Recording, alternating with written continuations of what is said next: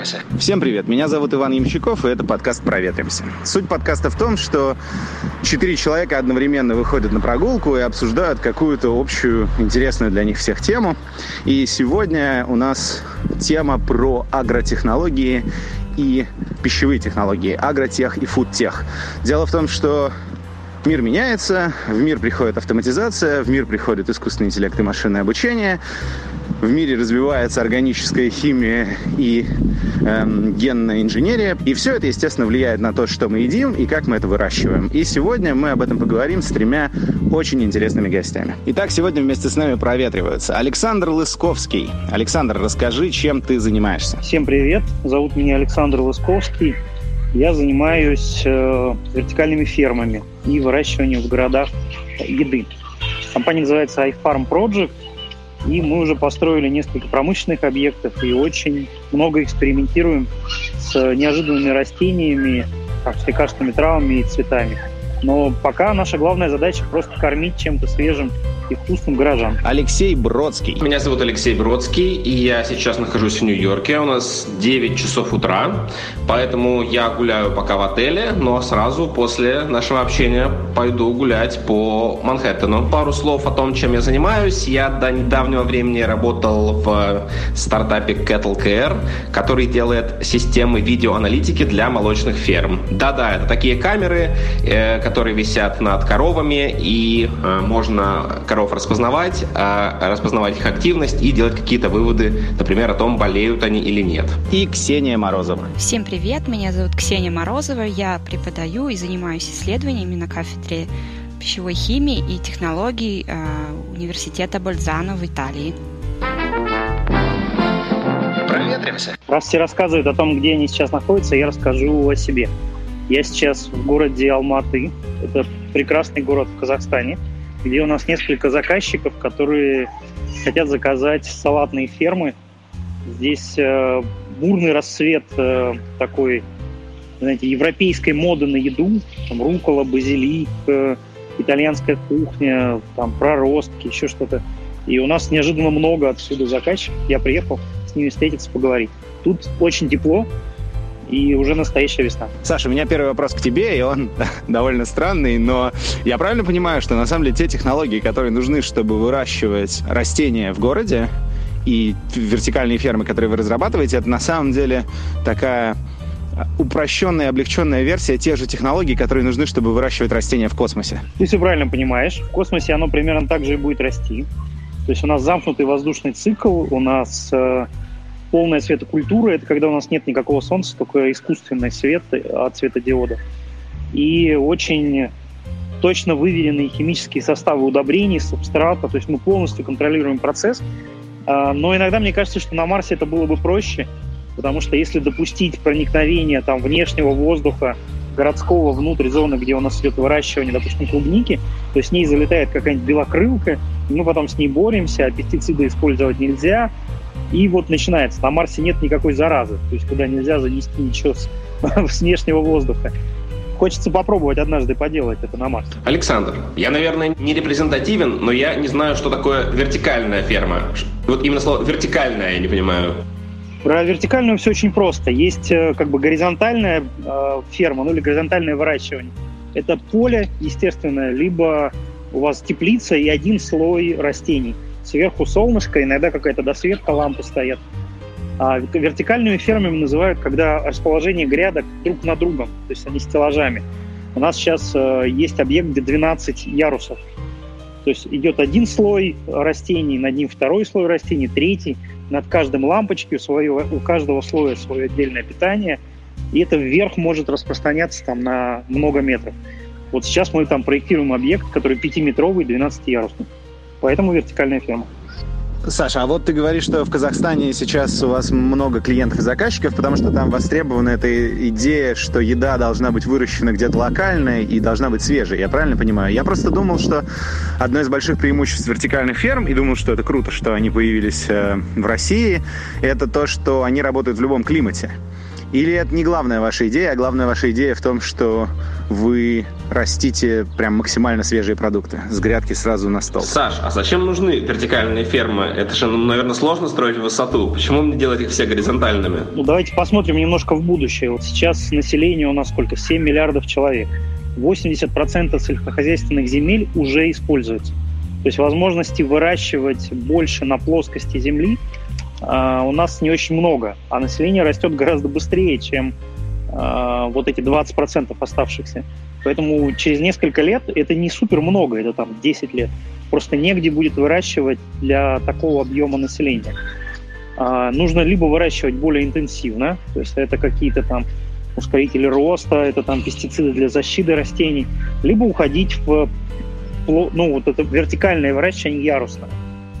Ну, и еще эти все технологии, они более щадящие к планете. То есть для того, чтобы превратить обычное поле или лес во что-то сельскохозяйственное, там прям совершается насилие над природой, и природа долго и сложно восстанавливается от этого объема там, пестицидов, ускорителей роста, антибиотиков.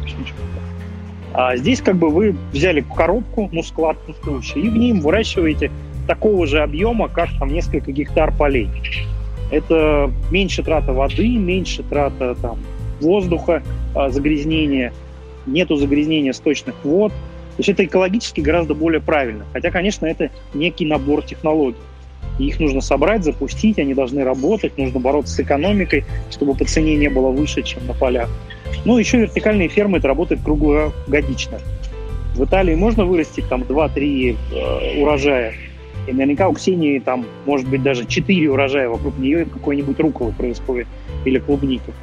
Но если мы говорим про Канаду или там про Саудовскую Аравию, а тем более про Сибирь, то вы снимаете ровно один урожай, а все остальное везется.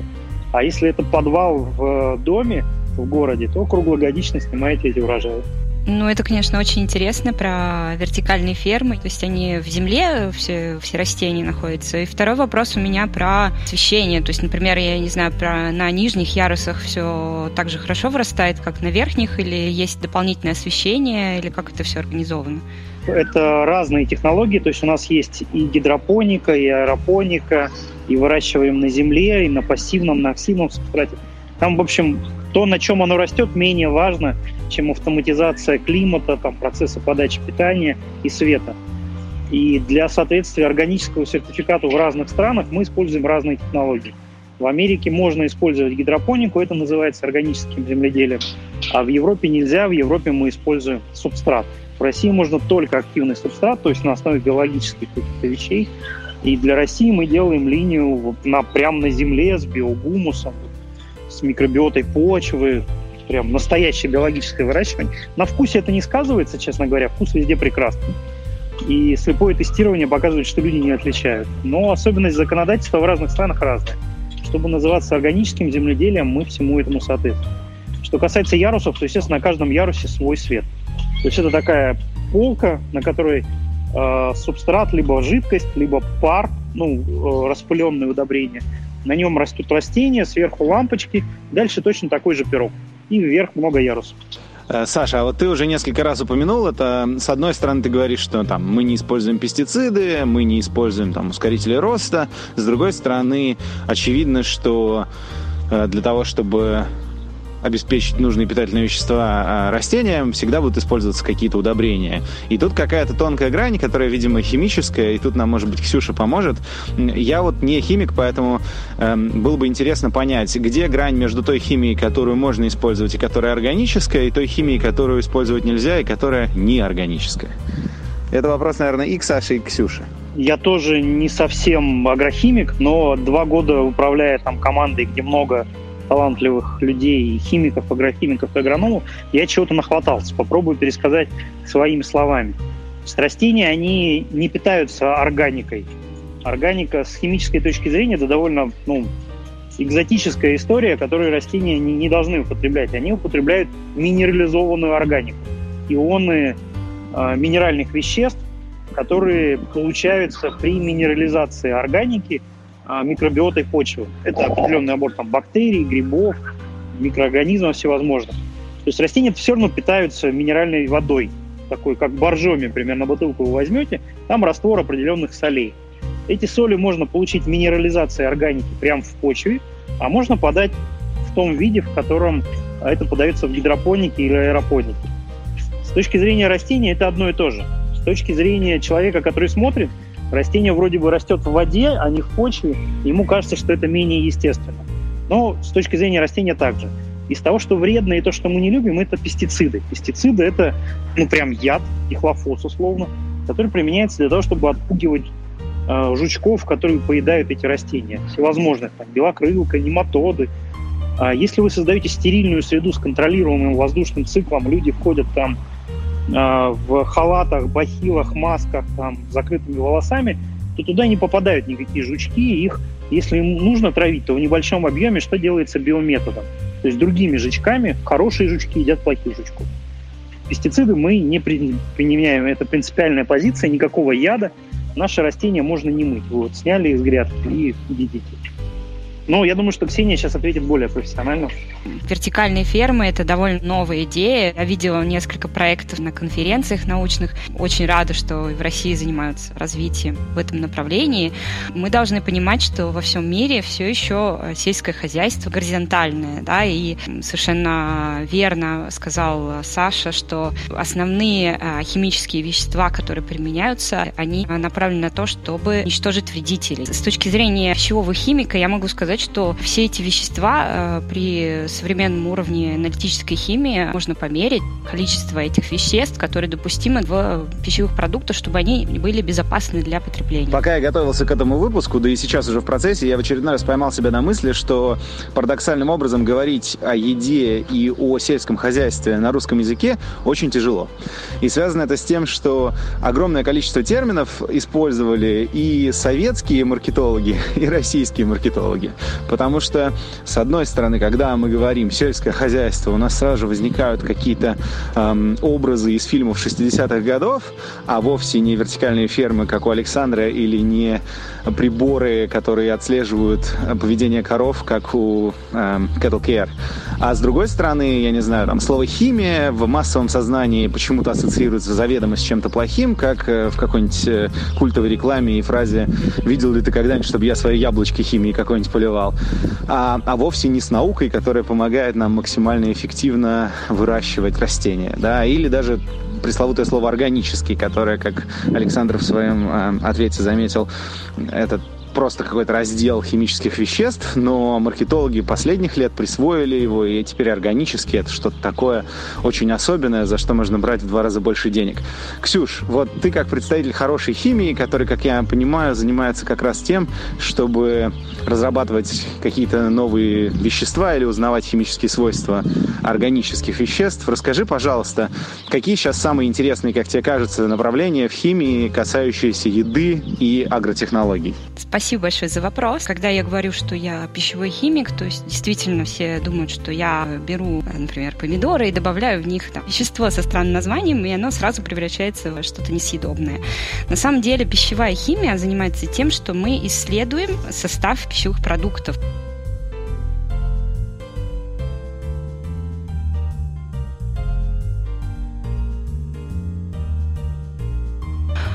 Невероятный просто интерес. Вызывают пищевые продукты, диеты. Часто, к сожалению, от людей, которые не имеют никакого химического или, что более важно, медицинского образования. В своей работе я занимаюсь тем, что я а, анализирую те вещества, которые находятся в пищевых продуктах. То есть это сахара, это белки, а, жиры. Важным аспектом являются антиоксиданты. Это как раз те вещества, которые помогают организму бороться с канцерогенами и со свободными радикалами, веществами, которые попадают э, в наш организм э, вследствие различных процессов. Витамин С – это один из самых а, сильных антиоксидантов, который находится в апельсинах, помидорах и других э, фруктах, овощах. Мы делаем натуральные экстракты из э, пищевых отходов. То есть, например, отходы после производства сока, из семян, яблок или э, винограда, из продуктов, которые обычно выбрасываются.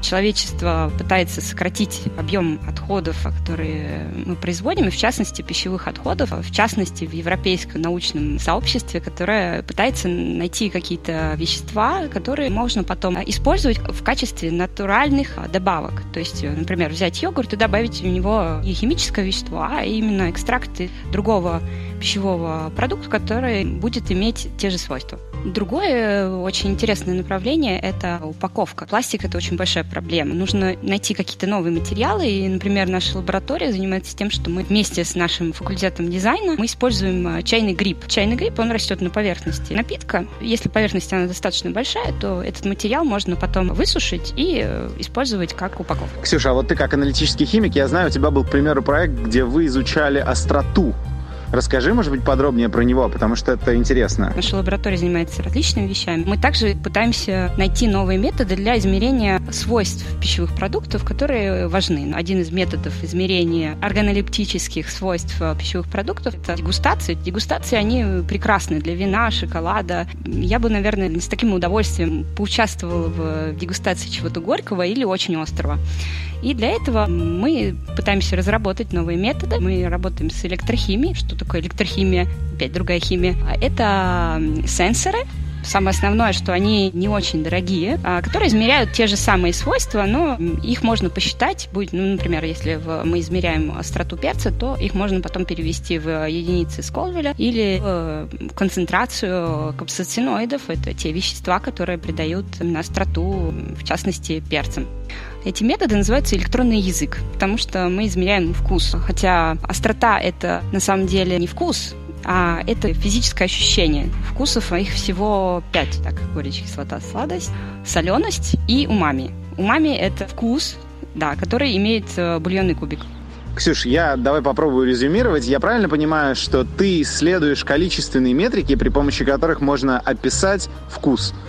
То есть вкус это понятие субъективное, у каждого он свой, но если есть какая-то объективная составляющая вкуса, то вы пытаетесь ее измерить, чтобы, условно говоря, Александр потом мог взять, протестировать свою руккулу вашим электронным языком и четко всем сказать, что наша сибирская руккола самая вкусная на свете. Правильно?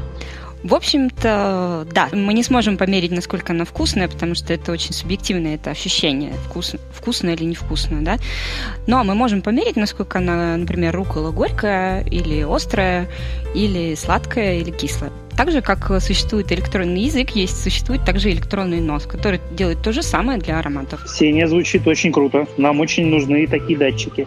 Сейчас мы всю руколу, ну и не только руколу, таскаем на жидкостную хроматографию, в соседнем здании. Все это, конечно, не так правильно и очень долго э, по сравнению с возможностью использовать какие-то датчики прямо на месте. Э, я расскажу, зачем мы это делаем. То есть мы используем разные техкарты, разные методики выращивания, там разный климат, что-то меняем там в воздухе, в питании, и смотрим, как это влияет на массу растений и на химический состав, ну, через хроматографию как раз, и смотрим на скорость роста. Мы хотим постепенно накопить много данных, обучить довольно простенькую нейронную сеть и получить э, ту техкарту, которая выращивает быстрее, меньше тратит электричество и, естественно, там как-то регулировать вкус в тех э, пределах, в которых его можно регулировать. Там, сделать что-то более ароматическим, более там, острым, более сладким. Поэтому, конечно, нам очень нужны методы экспресс-анализа растений на химический состав. Ну, вкус, да, это дело субъективное, но мы, естественно, проводим какие-то дегустации.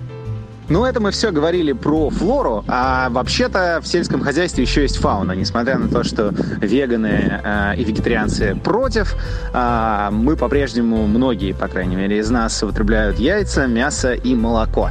И вот Леша долгое время работал в стартапе, который пытается как-то автоматизировать и оптимизировать производство молока. Леша, расскажи, пожалуйста, про то, чем занимается Cattle Care. Давайте расскажу. Начнем с того, зачем вообще все это нужно. Дело в том, что влияние э, коров на экологию планеты почти такое же, как влияние автомобилей. Поэтому, если коров будет меньше, э, и, но при этом они будут эффективнее, то есть давать больше молока, то это было бы полезно вообще всей планете. Теперь конкретно. У фермера вообще есть две основные проблемы Первое – это в том, что корова заболевает, и начинает давать меньше молока. Э, если бы мы научились предсказывать это заранее, то это было бы прекрасно. И вторая проблема – это осеменение коров, дело в том, что в этот момент у коровы повышается активность, и если мы ее распознали с помощью видео, то сообщили об этом фермеру, то у него есть всего 12 часов примерно, чтобы эту процедуру произвести. Что если этого не сделать, то корова будет еще несколько недель есть корм, но молока давать не будет. Ну и пару слов о том, как это реализовано технически. Да, коровы, они живут в специальных секциях, где проводят все сутки, за исключением двух-трех выходов на дойку или зал. Висят камеры в этой зоне, где живут э, коровы в секции. Э, можно анализировать, сколько корова ест, в течение суток, сколько пьет, э, насколько часто лежит у себя в стойле, как много ходит. И исходя из этого, да, мы можем понять, что активность понизилась, значит, корова болеет, либо повысилась, значит, ее нужно осеменить. Но это если очень-очень упрощенно объяснять. Алексей, звучит очень здорово. А как вы отличаете коров, если они перемешиваются в стадии? Их же нельзя там по выражению лица распознать. Саша, дело в том, что у коров есть уникальная рубашка. Это, грубо говоря, ее спина. Эта рубашка э, позволяет достаточно хорошо идентифицировать корову, за исключением э, редких случаев, когда э, корова, например, абсолютно черная. Но это там бывает в 2-3% случаев. Леша, а я правильно понимаю, что на самом деле вы могли оптимизировать какие-то другие параметры? То есть вы оптимизировали надои, условно говоря, но могли бы, допустим, оптимизировать и, не знаю, там, среднюю дистанцию, которую корова проходит, или там среднее количество болезней пытаться снижать и так далее. Да, Ваня, ты понимаешь правильно, просто пока не совсем понятно, зачем делать так, как ты говоришь. Видишь, тут э, люди в основном растениями занимаются, они животноводством, поэтому ты остался в меньшинстве в некотором смысле. Но вот у меня такой вопрос. Ксюш, а можно померить вкус молока как-то количественно? И, Леш, к тебе, соответственно, вопрос. Оптимизировали ли вы вкус? То есть, условно говоря, можете ли вы за счет более какого-то оптимального, не знаю, кормления коров, коров, анализа их поведения, снижения стресса, улучшать вкусовые качества молока? Ваня, совершенно точно нужно смотреть э, не только на количество молока, но и на его качественный состав. А про вкус мысль очень интересная, и я обязательно э, расскажу эту идею своим э, экс-коллегам. Спасибо. Ну, мы занимаемся, естественно, не только овощами и фруктами, но и молоком, а, маслом а, и мясом. А, важно, кстати, понимать, что вот эти вот технологии компьютерного зрения применены не только на молочных фермах, но и, например, на свинофермах. Дело в том, что есть африканская чума, и если э, ей заболеет хотя бы э, одно животное, то нужно будет, в общем-то, убить все стадо. Если работники не делают соответствующую гигиену, там, например, руки не обрабатывают правильным средством, да, то это может повышать вероятность заболевания. Поэтому э, системы компьютерного зрения могут анализировать, обработаны ли руки сотрудников и включать красную лампочку, э, если регламент нарушен. А у меня вот такой вопрос э, возник. Информацию с этих камер, э, то есть она как-то обрабатывается потом, и кто или кто кто-то вот постоянно смотрит, или какая-то статистика потом, кроме того, что корова не движется, нет никаких анализов? Ксюша, ветеринары на ферме, конечно, есть, но дело в том, что на типичной ферме может быть легко э, жить несколько тысяч коров. А, и ветеринар не может осматривать каждую корову э, очень часто. Поэтому любые системы, которые помогают делать диагностику заболеваний, они будут полезны. Далее, о том работает э, как э, вся эта система. Она полностью автоматическая. Э, э это называется компьютерное зрение, когда компьютер э, умеет э, распознавать объекты и определять, что это за объект. То есть э, в данном случае э, это идет определение коровы и, более того, конкретной коровы. Э, никакого участия человека в эксплуатации системы не требуется связь между рубашкой коровы и ее номером, которым оперирует фермер конечно, фермер получает, ну да, не фотографию рубашки, но это в том числе, э, но главное ее номер. И он уже, к примеру, получает какую-то инструкцию в духе, вот эту корову надо сводить к ветеринару, или эту корову лучше переставить в другое стойло, или эту корову лучше осеменить, да? Да, Ваня, ты все правильно понимаешь. Есть э, система э, взаимодействия с фермером, которая отправляет смс-сообщения для срочных событий, либо просто делает э, регулярные отчеты э, по рекомендуемым действиям э, с коровами. И добавлю еще немного про ветеринара. Да, я сказал, что коров э, много, а ветеринаров мало, но еще не все же болезни можно определить визуально. При визуальном осмотре, а вот, например, анализируя поведение коровы, а Вполне возможно. У меня на самом деле был еще один большой вопрос. Дело в том, что Леша работал с биотехнологиями не только в Cattle Care, но еще какое-то время работал в проекте iBinom, в котором они занимались секвенированием генома. У нас был отдельный специальный выпуск про генетику, и сейчас э, генетика очень активно развивается. С появлением CRISPR, к примеру, э, появляются какие-то безграничные возможности к генной модификации растений и животных. Ну и, естественно, конечно, это может применяться в сельском хозяйстве. Я хотел вот спросить у Ксюши, э, исследуются ли эти вопросы в контексте химического состава продуктов, э, и насколько вообще в Европе отношение к генно-модифицированным продуктам отличается от российского отношения, потому что в России, насколько я понимаю, они вообще запрещены, с ними только исследования можно делать. Ну, я могу сказать, что, конечно, отношение к генетически модифицированным продуктам тоже довольно настороженное, как и во всем мире, я думаю. Да даже если мы не берем какие-то генные модифицированные продукты, а вполне обычные, чтобы сказать, а какой эффект будет на организм человека, для этого нужны а, клинические исследования. Так или иначе, население планеты растет, и всем нам нужно что-то есть. И это прямо серьезная проблема. Мы потребляем много ресурсов и делаем это не всегда оптимально. Мы производим продукты, которые могут быть вредны для нашего здоровья, а не полезны. В процессе производства мы производим помимо полезной еды, еще горы мусора. Все эти проблемы нужно решать теми или иными способами, и сегодня мы проветривались вместе с тремя людьми, благодаря которым, будем надеяться, в ближайшем будущем еда станет экологичнее, полезнее, здоровее, эффективнее, доступнее и так далее, и так далее, и так далее. Э, любую прогулку, к сожалению, надо заканчивать. Я бы еще поговорил и про генно-модифицированные продукты, и про эффективность фермерства, и про колонизацию Марса при помощи вертикальных ферм, и про оптимизацию поведения животных при помощи роботов, но, к сожалению, э, надо заканчивать. А напоследок давайте послушаем реплику Ксении Друговейка в рубрике «One More Thing».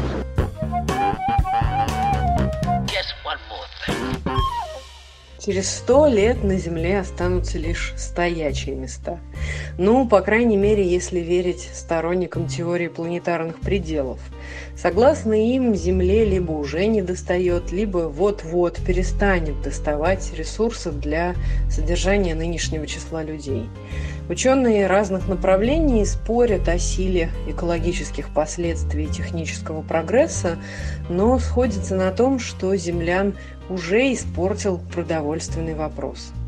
Зеленая революция середины 20 века победила массовый голод в развивающихся странах, но сократила биоразнообразие сельского хозяйства, сделала его зависимым от химудобрений, многие из которых, как мы знаем, делаются на основе нефтепродуктов, уничтожила ценные генетические черты некоторых традиционных зерновых сортов и снизила их питательную ценность. Ну а главное, мы стали производить много-много дешевой еды и слишком много потреблять. Хорошо еще, что люди, вопреки мальтузианским прогнозам, не желают уподобляться плодовым мушкам. Те в условиях изобилия бурно размножаются. Мы, напротив, улучшая свои материальные ресурсы, рожаем меньше детей. Зато одновременно с этим повышаем нагрузку на окружающую среду. В расчете на домохозяйство она оказывается выше всего в экономически благополучных странах.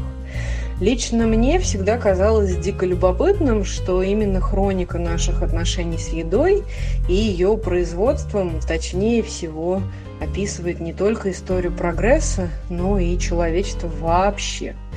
Когда мы появились на Земле, нам было почти нечего есть. Сегодня трудно в это поверить, но из всех диких растений и животных для нас съедобное незначительное меньшинство. И далеко не все представители этого меньшинства стоят затраченных на их добычу усилий. И что бы там не думали ценители китайской кухни с их любимой поговоркой «Среди того, что растет, бегает, летает и плавает между землей и небом, нет ничего несъедобного», на деле почти все, что выросло или поселилось на Земле без человеческого вмешательства, либо не переваривается нашим желудком, либо ядовито, либо обладает минимальной питательной ценностью, либо трудно для сбора и обработки, либо опасно для охотников, а иногда и все это разом. Отбирая и выращивая те немногие виды животных и растений, которые все-таки съедобны для нас, человек быстро заметил, что единица площади может прокормить в 10-100 раз больше скотоводов и земледельцев, чем охотников-собирателей. Мы получили мясо, молоко, тягловую силу для обработки земель, навоз, который, кстати, стал еще источником топлива для очага. И понеслась плотность человеческой популяции начала стремительно расти.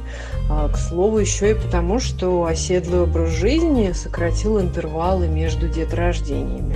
Теперь, когда не нужно было никуда тащить на себе грудных или плохо ходящих маленьких детей, можно было отказаться от древней контрацепции, которая заключалась, ясное дело, в основном в воздержании, абортах и детоубийстве. И заводить столько детей, сколько можешь прокормить. Жители оседлых регионов научились хранить производственные излишки, а это позволило содержать представителей непроизводственных профессий, ну, прежде всего вождей и чиновников. Появились вождества, укрупняясь, они становились монархиями, а сложные политические образования вели планомерные захватнические войны, расширялись, требовали появления все новых и новых профессий и, в конце концов, вырастали в экономически передовые и технологически сложные общества. Если смотреть на человеческую историю с этой точки зрения, начинаешь как-то спокойнее относиться к прогнозам футурологов. Мы почему-то привыкли считать, будто человек появился на гостеприимной земле, быстренько истощил ее, загрязнил и захламил. Но на деле нам пришлось долго и довольно изобретательно приспосабливать эту самую землю под себя. Еще 9 тысяч лет назад для прокорма одного человека требовалось в 6 раз больше сельхозугодий, чем сегодня, хотя питаемся мы достаточно разнообразно. Едва ли возможность нашей планеты вмещать и кормить людей фиксирована. И сейчас она куда больше, чем была, когда мы лишь появились на Земле.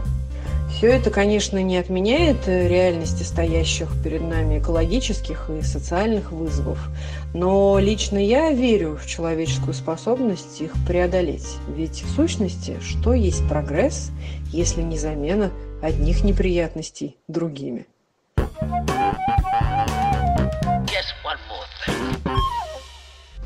Сегодня вместе с нами проветривались Ксения Морозова, которая занимается аналитической химией в университете Бальцана и исследует все от новых способов экологичной упаковки до вкусовых параметров еды.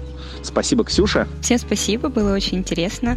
Пока. Алексей Бродский, который какое-то время работал в проекте iBinom, в котором занимался автоматизацией секвенирования генома, а потом долгое время работал в проекте Cattle Care, в котором занимался оптимизацией надоев молока при помощи искусственного интеллекта. Спасибо, Леша. Я тоже с вами прощаюсь. Э, хорошего дня. Э, меня ждет парад по поводу Дня Святого Патрика на Пятой авеню. И Александр Лысковский, который является одним из основателей проекта iFarm и строит вертикальные фермы по всему миру, но сердце этого проекта находится в Новосибирске. Спасибо, Саша. Спасибо, до свидания. Ну вот, собственно, и все. Это был подкаст «Проветримся». Меня зовут Иван Ямщиков. Не забудьте подписаться на нас там, где вам удобно. Хоть в Google Podcasts, хоть на iTunes, хоть на YouTube, хоть в Телеграме t.me slash прогулка. А музыка сегодняшнего выпуска «Summer Love» от команды Bel Air. Монтировал этот выпуск Александра Дедкова. Через две недели мы снова встретимся. Не будьте такими душными. Давайте лучше проветримся. I can't forget the day we met. Your eyes so blue, me piercing through. I can't forget the day we met. Your smile so bright, it made me swoon. Our love is like a summer's day, hot and endless in a magic way. Whenever I see you, all I can think is my summer love. Been waiting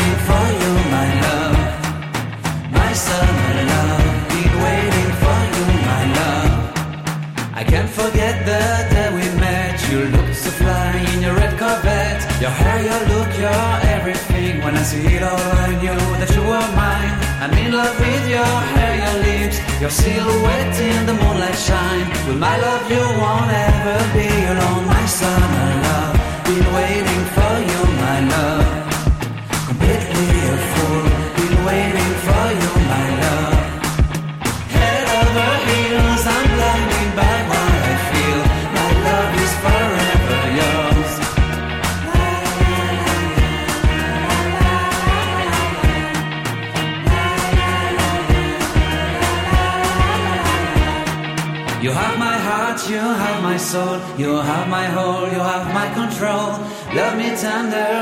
Sweet. With you I know that I'm complete.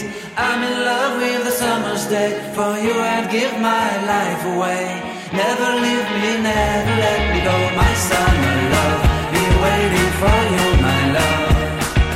My summer love, be